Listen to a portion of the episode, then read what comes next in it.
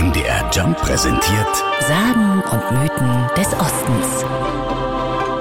Der Krieg um Eisenach im 13. Jahrhundert dauerte viele Jahre. Der damalige Bürgermeister Heinrich von Fellbach ließ sich aber von der Belagerung seiner Stadt nicht einschüchtern. Unter keinen Bedingungen wollte er seine Stadt aufgeben.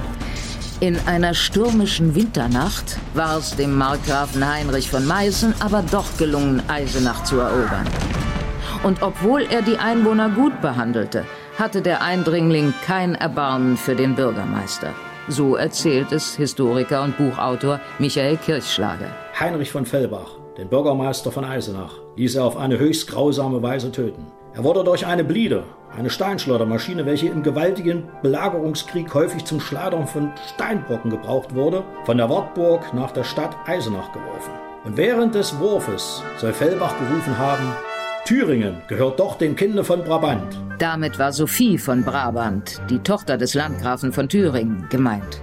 Sie wollte, genau wie der Bürgermeister, Eisenach und die Wartburg nicht verlieren.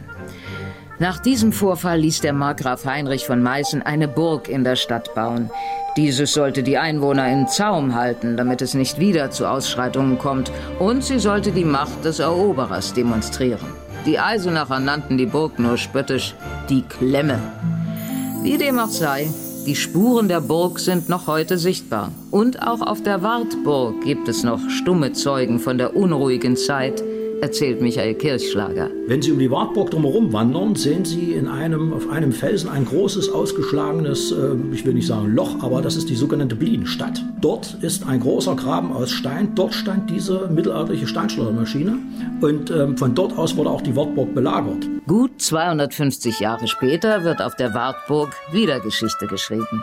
Ein vermeintlicher Ritter mit dem Namen Junker Jörg übersetzt auf der Wartburg die Bibel ins Deutsche. Das aber ist eine andere Geschichte. Sagen und Mythen des Ostens. MDR Job. In Sachsen, Sachsen-Anhalt und Thüringen zu Hause.